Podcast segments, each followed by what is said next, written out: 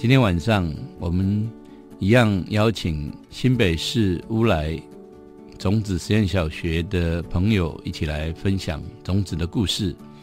那么今天我们特别邀请的是他们的家长，两位孩子在种子念书的家长，以及在这现场教书二十年的老师国生，一起来跟大家分享活生生的故事。欢迎大家一起来收听。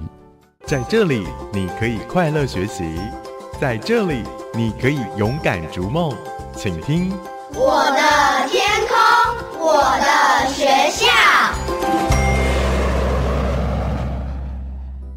各位听众朋友，大家晚安！欢迎大家收听《不太乖学堂》，我是节目主持人郑同僚。我们今天呃继续上一次访问种子。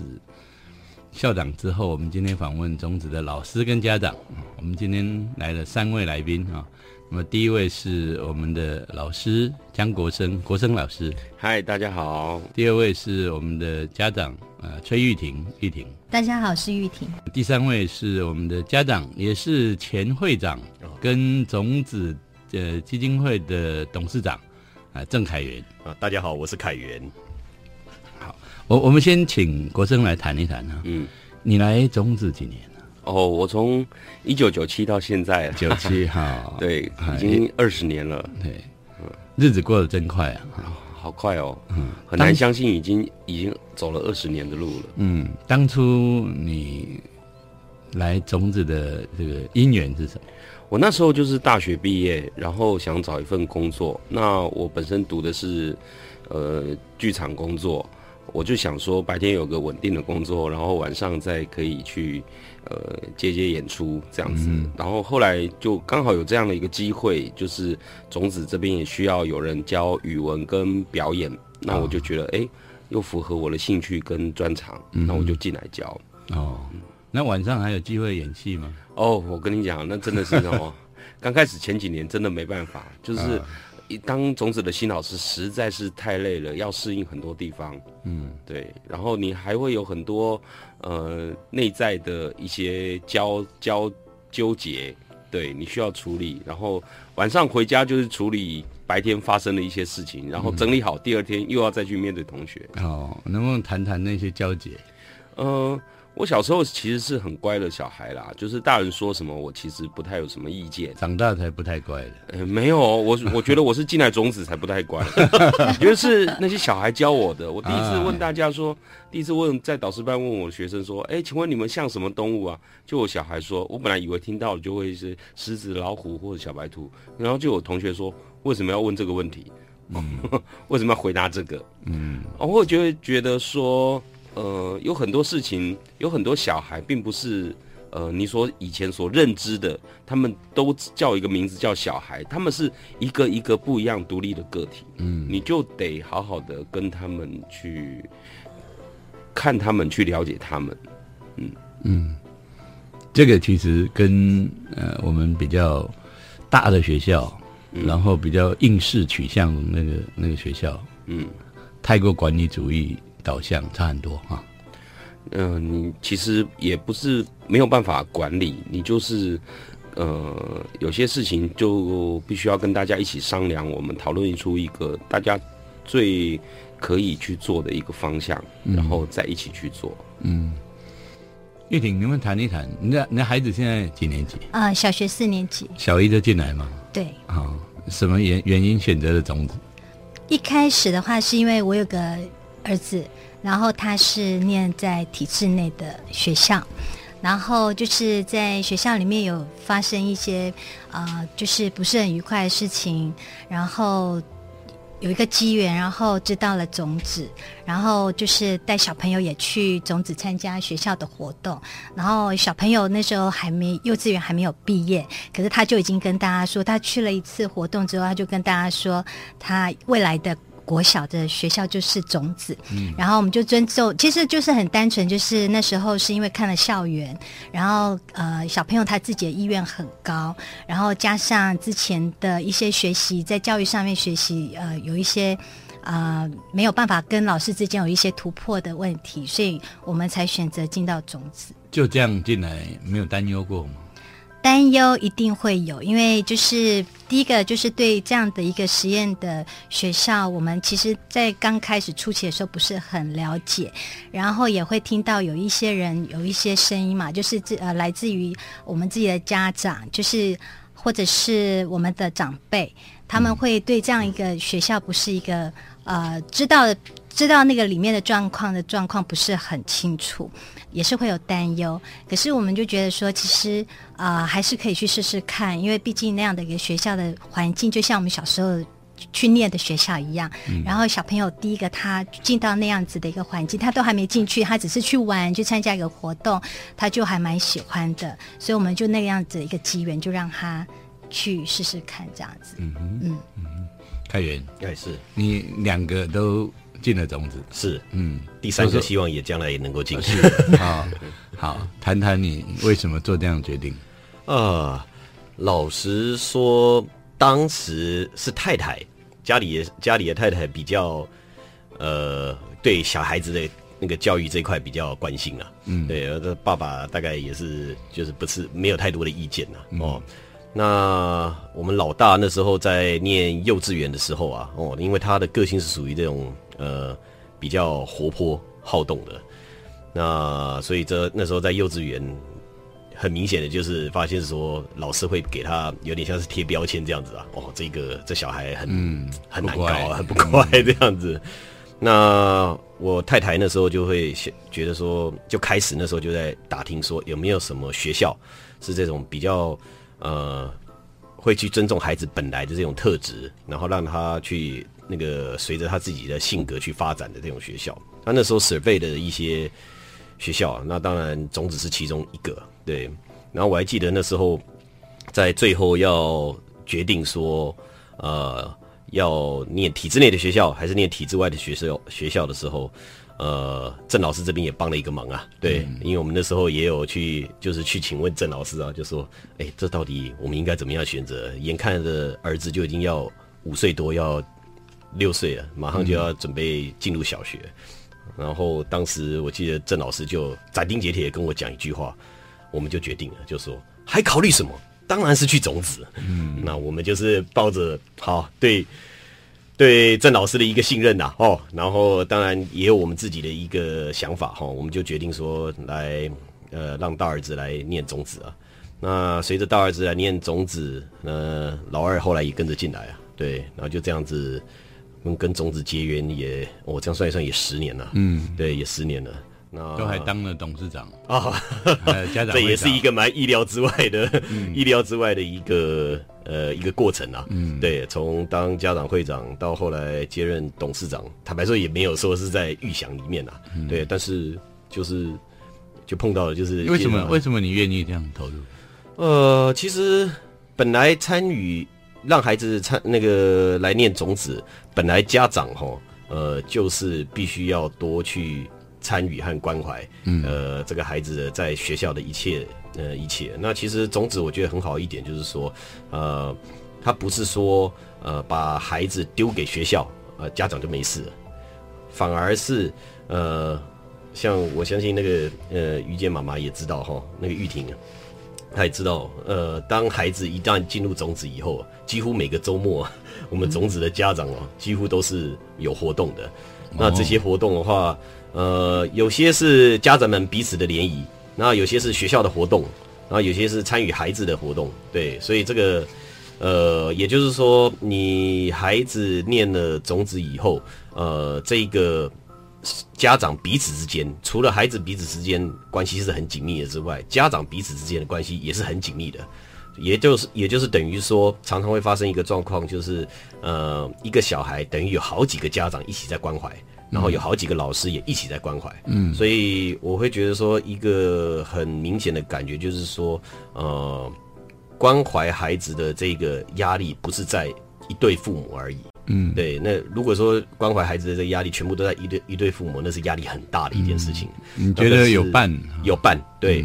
不论是呃从教师团这一方面的来的助力，或者是说其他的家长彼此之间横向的联系啊，当然还有有些时候也是其他的孩子啊，然后也会跟你讲，有时候你也会跟他 对，也会讲一讲说，哎，你的孩子怎么样怎样怎样？嗯，对啊，我们在老人街常常都会发生这种各式各样的那种组合电告，告密嘛，说是告密，也也也可以这样说了。对对，我们要跟那个不知道种子的听众朋友说明一下，老人街呢是种子在图书馆前面这个走廊呃上面放了一些很舒服的沙发，可以晒到太阳，可以看到远山，吹凉风的一个地方，叫老人街。是，那这个老人街其实就会，呃，就像我刚才讲的，会发生很多种组合状况。有些时候，哎，老师有空了，哎，突然一个学生可能就在那边就发生了一个促膝长谈的一个状况。嗯，那家长，呃，有些时候来到学校，哎，突然抓到一个老师有空了，啊，他也会跟他跟着老师聊一聊，说，哎，现在孩子的状况。那有些时候就是有一些小孩子就会跑过来，呃，就很热心啊，或者是说很好奇，哎，你是谁的爸爸啊？你是谁的妈妈啊？就开始这样聊起来了。对，所以各种各式各样的情况都会发生的。所以其实老人街对我们种子的家长，我相信甚至对老师来说，都是一个蛮重要的一个存在啦。嗯，对。那这一个。呃，其实我相信也是行之有年了，对，一直到现在，所以我认为这个老人街是一个种子，一个很好的一个算传统吧。嗯，对，老人街的温馨让你愿意投进更多的心力，因为在种子家长会长、呃董事长这些都是无几职的啊，是没错，对。那呃，就像我刚才说的嘛，因为呃，一旦孩子选择进入种子啊。这个家长要参与这个孩子成长的这个过程的，呃，时间和精力是是相对来讲你是要付出比较多的，嗯，对。那可是事实后来我现在回想起来，其实本来就应该这样子啊，对，而不是说呃，可能孩子丢到学校啊，那我自己去上班或者是干嘛，哎，就不管了。然后等到回来，可能唯一解释孩子呃的方式就是用成绩单。或者是说，啊，他在学校的表现，对，那这个可能就是比较片面一点啦。嗯，对，那其实念种子的话，是的好处就是说，你可以从各种面向去了解你的孩子，甚至你也可以了解别人的孩子。对，因为彼此大家都会互相交流嘛。嗯，对，家长尤其是家长之间呐，我觉得这家长之间彼此的交流，就好像你进入种子，其实你是交了一堆呃志同道合的朋友。然后大家一起来关顾彼此的孩子，这样有点像这样子的一个概念。嗯嗯，我不知道我这样讲，玉玉玩吧。玉婷频频点头，你有一样的感受？有有有，其实就像一个大家庭一样，然后就像以前那个我们的大家庭，然后很多的人在共同管理一群小孩，嗯，然后看着他们的成长，这样子是蛮好的。嗯，回到国生这边啊，嗯。你来这边也快二十年了，对，嗯，那什么原因让你可以愿意留那么久？呃，我觉得朋友也常常问我这个问题啦。那我是觉得，呃，在这里哈，每一届、每一届、每一个小孩又很不一样，然后你面对到的所谓的挑战，其实也不尽然相同，然后可以跟他们一起产生的一些火花也不一样。嗯，还有一个点是，我觉得在种子啊，就是教师团给予每个老师的空间其实蛮大的。当然，我是负责语文课跟表演课大部分，然后也会有一些空间让我去开一些我当时有兴趣的课。我也开过开印这张雕刻印章的课啦，开过魔术课啊，开过邮局哈。对对，我也在我们导师班开过一所邮局，这样子，呃，可以玩这样的事情，我就觉得。而且这是学校所乐见的，好，那我就觉得我的创意啊，我的想法，我的执行力都可以在这里得以尝试，我就觉得很好，我就觉得一直这就是我一直想要留下来的原因。嗯，那你的同事基本上有这种感受吗？呃，他们啊，我觉得我们聊起来，应该大部分都是觉得是这样的感受，就是一个大环境是稳定的，但是内在冲突不断。嗯，但是那些冲突又是可以让我们去面对很多真实的一种事件，那我们都觉得这样的状况其实是好的。OK，听起来蛮有意思哈。休息一下，回来继续来谈它内部的什么冲突，或者是那种激荡啊。嗯，刚刚国生谈到说内部可能有一些激荡啊，因为我读的是戏剧，我对人性其实有一些，嗯，呃，我喜欢去观察也好，那人性本来就是我们戏剧在研读的东西。然后，其实小孩子会产生各种不一样的纠纷也好，或者是对立也好，或者是摩擦也好，这些，例如说，可能有个小孩的。呃，铅笔盒掉了，另外一个小孩拿了，可是他一直没有办法还给他，他又怕别人怪罪他说是不是故意把它藏起来，为什么那么晚没有还给他？我就可能就拜托别人还给他，那个人可能忘了或什么的。这其中里面有很多，你可以看到一个人很真实的一种某一种焦虑也好，担心也好，可是里面可能又有一些自信不自信的那种因素在作祟。那这每次听到听到。小孩发生的一些事件的时候，你真的就会觉得那个比很多戏剧故事都还要精彩的精彩。对，这这些东西我每天一直都在看见，嗯，所以那些东西非常的吸引我。以及一个小孩子他会长出一个什么样的样貌，他从一年级是这个样子，等到六年级又会长成什么样子，你就很难想象。嗯。所以种子对你来说，显然是一个很好看的舞台剧。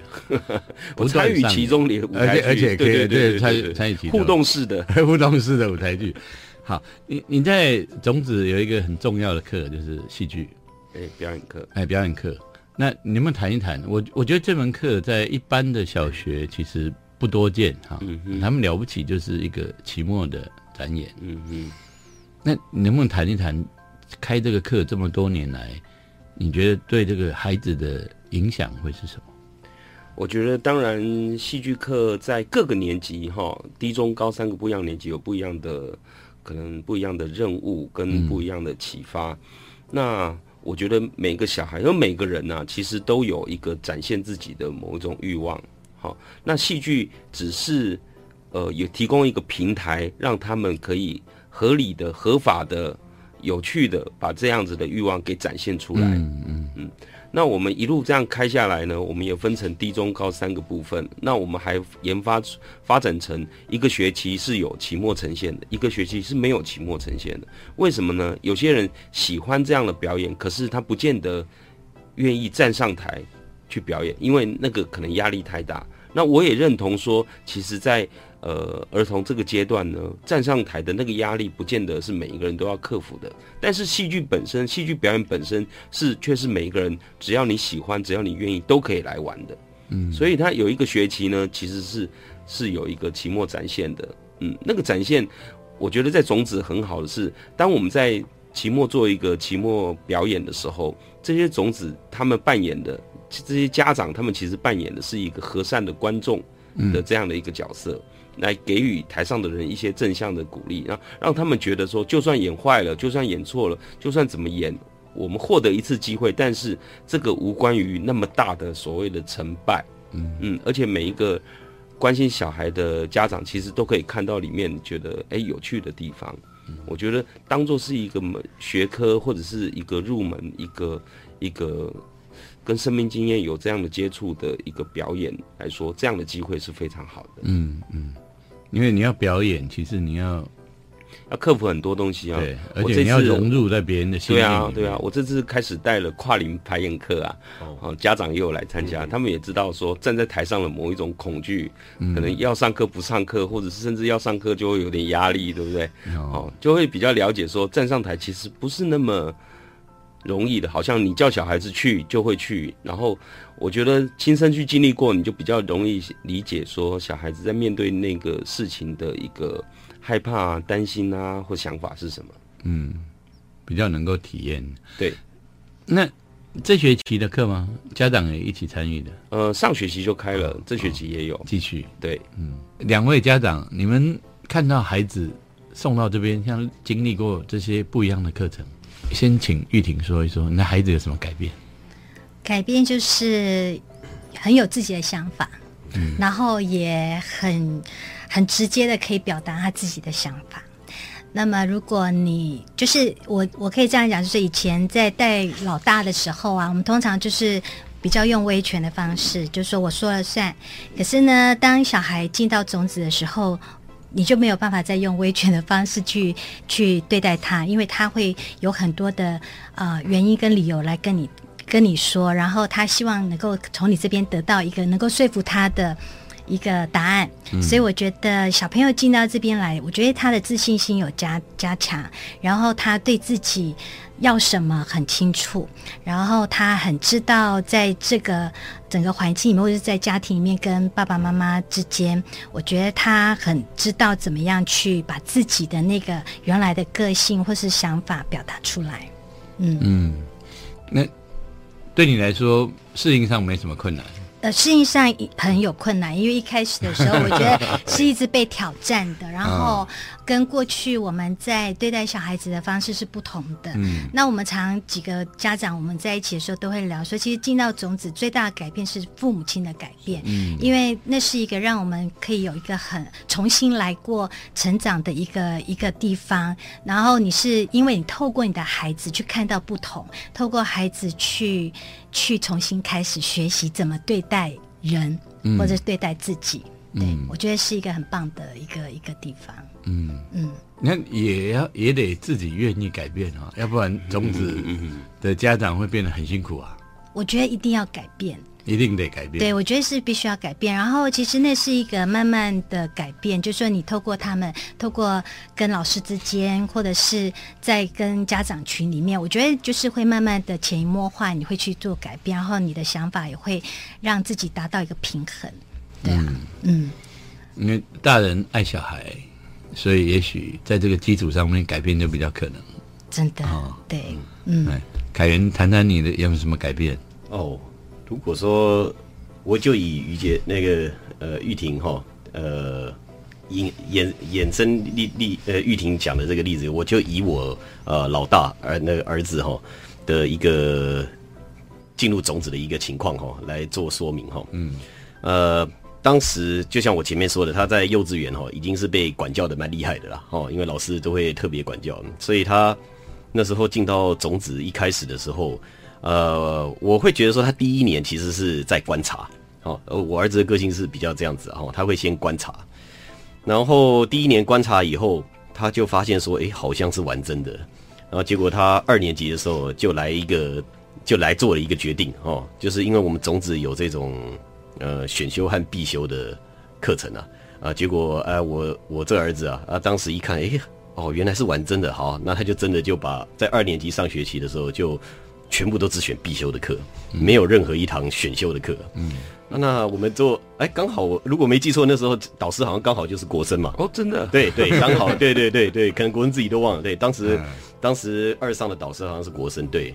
然后我们那时候做家长的嘛，对呀、呃，一定会担心啊，对啊，就说，哎啊，你这样子，我们的思维啦，旧思维就会觉得说，啊，你这样不是浪费时间吗？啊，你其他的空白的时间你是要干什么？你空档时间要干什么？也浪费学费啊。那时候我记得国生就曾经跟我们呃开玩笑了哈，就说哎、因为我们学期末都会有一个期末评量哦，啊，并不是成绩单哈，那个期末评量就是每一个老师对呃每一个学科的老师对这个孩子他的一些看法或者是想法哦观察，嗯，观察这样，然后结果当时就就开玩笑啦，就说因为我们我儿子他只选必修的课嘛，他说，然后老师就开玩笑说，哎、啊你父母付的学费哦，那个叠起来好像都比你那个平凉还要来的厚啊。对，因为他必修没有选几科嘛，呃只有必修科嘛，然后选修都完全没有嘛，对，那。那可是我们的，我也坦白说，那时候真的就是因为出于担心，也跟儿子那时候就甚至有些冲突啦。对，就说哎，你怎么可以这样子啊？那儿子就说，嗯、儿子就他儿子就很单纯的就是觉得说啊，学校制度是这样，是玩真的啊，那我就真的这样子试试看嘛。嗯，对啊，结果呃，有趣的就是说，第二二学二年级下学期他就不这样搞了，因为他发现哈，当只有他一个人都没有选选修课的时候，其他所有的人都在。可能都在玩什么其他呃，就是去呃上什么课，只有他一个孤零零在那边，嗯，他就觉得说，嗯，这样子不好玩呐、不好玩。对，所以他二年级下学期就自动自发的就选说，哎呀，我要来选课，对，这样、嗯，所以你们后来也没逼他，就是。没有啊，因为我们后来那时候抗争成功，呃，我们那时候也是跟老师就在谈呐、那老师就说，哎、你其实要呃给给孩子和给自己嗯。一些时间，对，去沉下心来哦，去好好想说为什么他要做这样子的一个动作啊。嗯，那我会觉得说，其实就我儿子来讲，我会觉得他是在做一个排毒的动作，因为他在呃以前幼稚园的时候，就可能是呃。嗯，就是已经知道说，哎，大人其实都希望你要一定要怎么样做，怎么样做，怎么样做。然后他也觉得说，哎，好像怎么样做，怎么样做就可以得到大人的许可，嗯，呃，或者是认同。然后等到到种子，他发现说，哎，不对啊，很多东西你要自己想办法去做决定啊，包括选修必修这个，哎，你这个就是要自己做决定啊。当然你可以去跟父母讨论啊，对，可是最后做决定还是你自己啊，嗯。那而且做了决定要自己负责，是做了决定要自己负责，嗯，所以然后而且是玩真的，嗯，对，所以他可能当时也是发现说，哦，原来可以玩真的，嗯，所以他就二年级上学期就真的来来来这样子，对，所以我会觉得说，像我以我儿子为例，他大概也是一二年，呃，一年级、二年级，也是在低年级的时候，呃，就是一直不断的去观察、尝试。然后等到差不多到了中年级以后啊，就整个就放开，对，然后一直到六年级这样毕业。OK，是。我们，我觉我觉得小时候排毒所付出的社会成本没那么高，到中年的时候再排毒，那 那就麻烦了。好，我们谈到呃这个凯源孩子的经验啊，那你觉得呃孩子来这边？学到这些经验，嗯，经历过这些事情，将来离开的时候，你大儿子已经毕业了，啊你儿子毕业，对嗯，现在在国中，嗯，你担不担心他的适应？嗯，其实担心孩子本来就是父母一直都会担心的啦，但是我会觉得说，孩子他有时候也是蛮出乎你意料之外的，可以长出一些你所没原本没有预想到的东西。怎么说？像以我儿子为例，然后。呃，刚才我有讲说，他到了三四五六年级在种子，就我就觉得都就是很自在。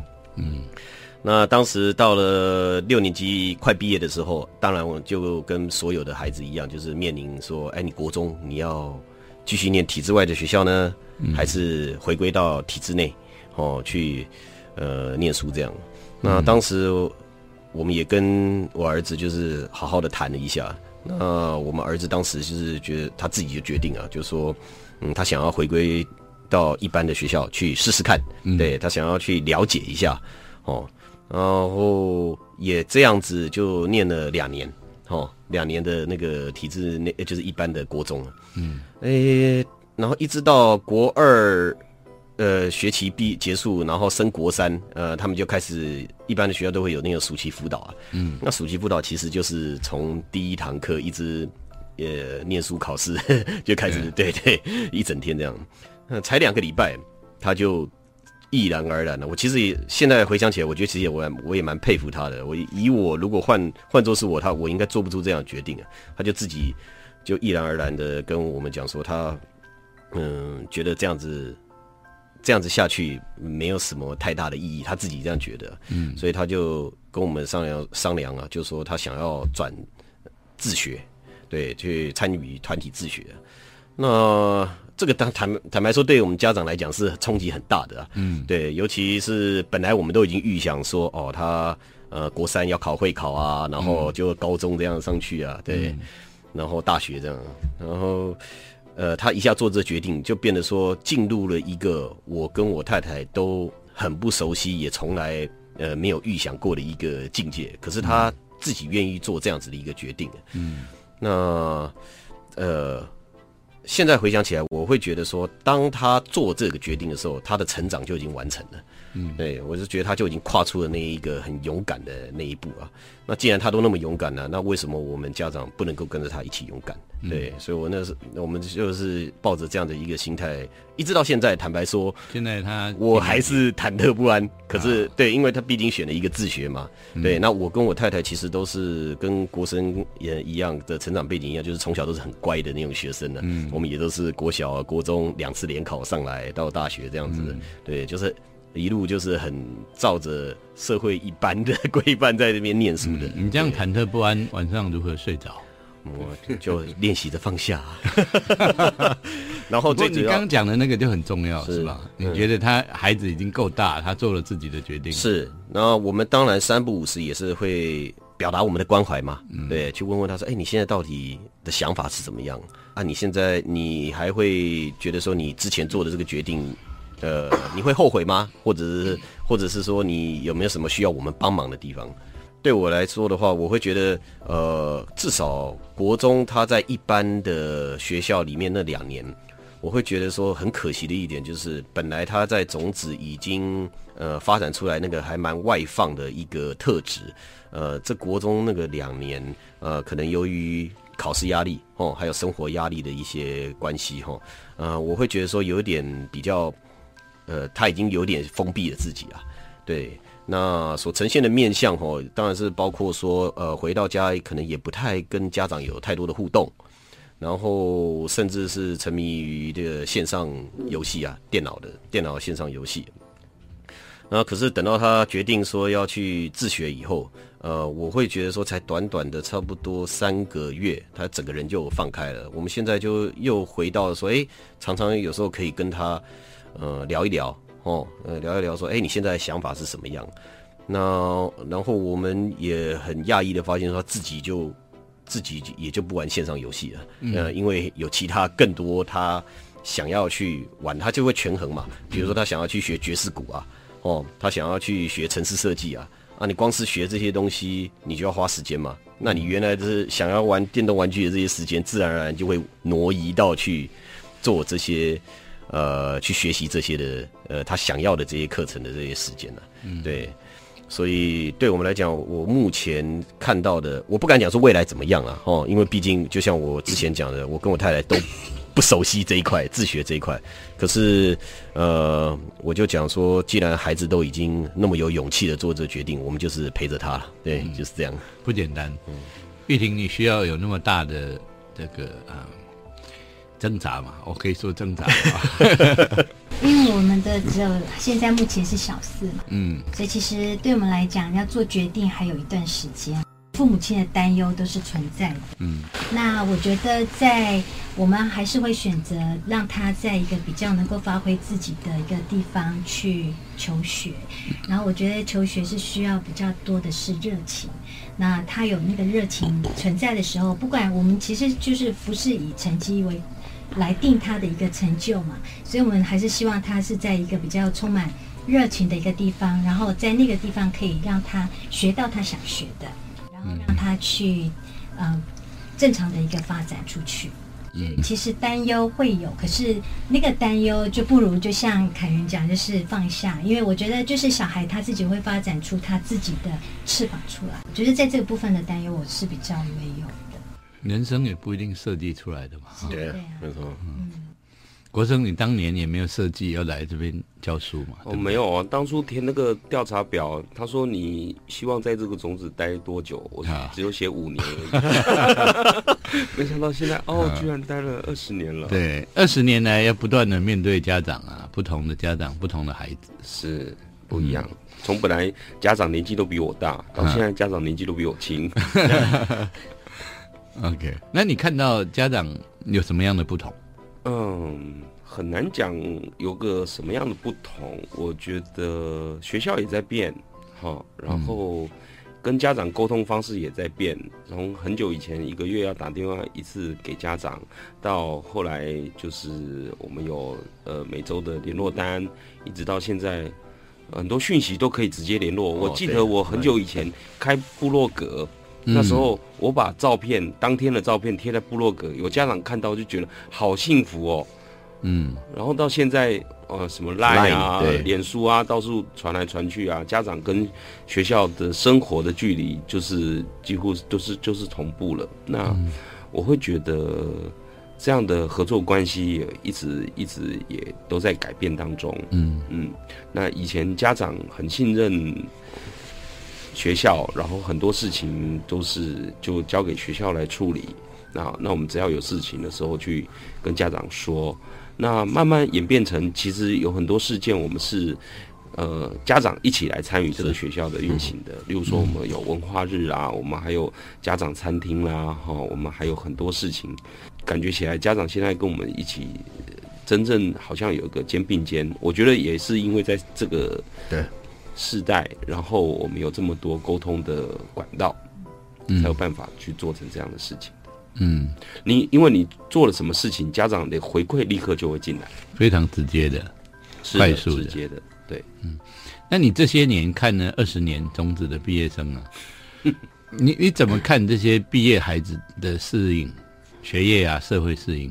哦，我觉得哦，因但是，但是我没有一个小孩在这边这样长大，经历、我无法从一个家长的角度来看。但是每个小孩，我我只有听到了很多来自于小孩的各种不一样的事情，可是我总归觉得，呃，他有一个丰富的童年经验，无论是感官很感官的，或者心理层面的一个这样的一个童年的经验，然后一直到国中、高中，甚至大学毕业，我都觉得那个可以是他们的一个主呃一个很重要的一个保障。就像我现在还回想起过去的时候，当我在低潮的时候，我也回想起说之前，呃，曾经有老师对我很好过，嗯嗯，那只是说现在是一个学校，一直都在这里。我相信对每个毕业生来讲，一个种子的意义应该有不不一样的感觉跟感受。嗯，那我会觉得，就像我们刚刚说的，小孩并不是设计好的，哦，现在教给他多少，以后一定就会记得多少的。嗯，那一种，并不像影印机一样，你放大一百倍，它就立刻就会原来的样子。它其实它也是一个有机体，也会在国中的时候，在高中的时候有一些生理、心理的压力，那些同才的压力，它也会转变成另外一个样子。而我觉得种子的拥有了一些情感的交流，啊，我觉得小学教育那个情感交流很重要。啊，然后一些一些人际互动，以及跟大人之间的亲密关系是，我都觉得这些会影响到他们。好，我们只剩一分钟了，请两位家长来谈一谈。嗯，如果有人想来种子，你们对这些家长有什么建议？我会建议说，就敞开心胸啦。对，第一个是家长敞开心胸，然后呃，然后要有，我觉得要有，还有要又要有勇气啊。什么叫勇气？勇气就是那个你隐隐约约觉得说这样子应该是要这样做，那可是你也没有一个百分之百肯定的理由。嗯，对，但是你就是觉得说，哎，我就应该要这样做。嗯，那甚至呃，我们在选择种子以后，一直到现在都还是有呃亲朋好友还搞不懂我们为什么要做这样子的一个 决定啊。但是很幸运，就是说你还是会在这边找到一群志同道合的朋友。嗯对，所以德不孤啊，必有邻，嗯，有伴。没有伴。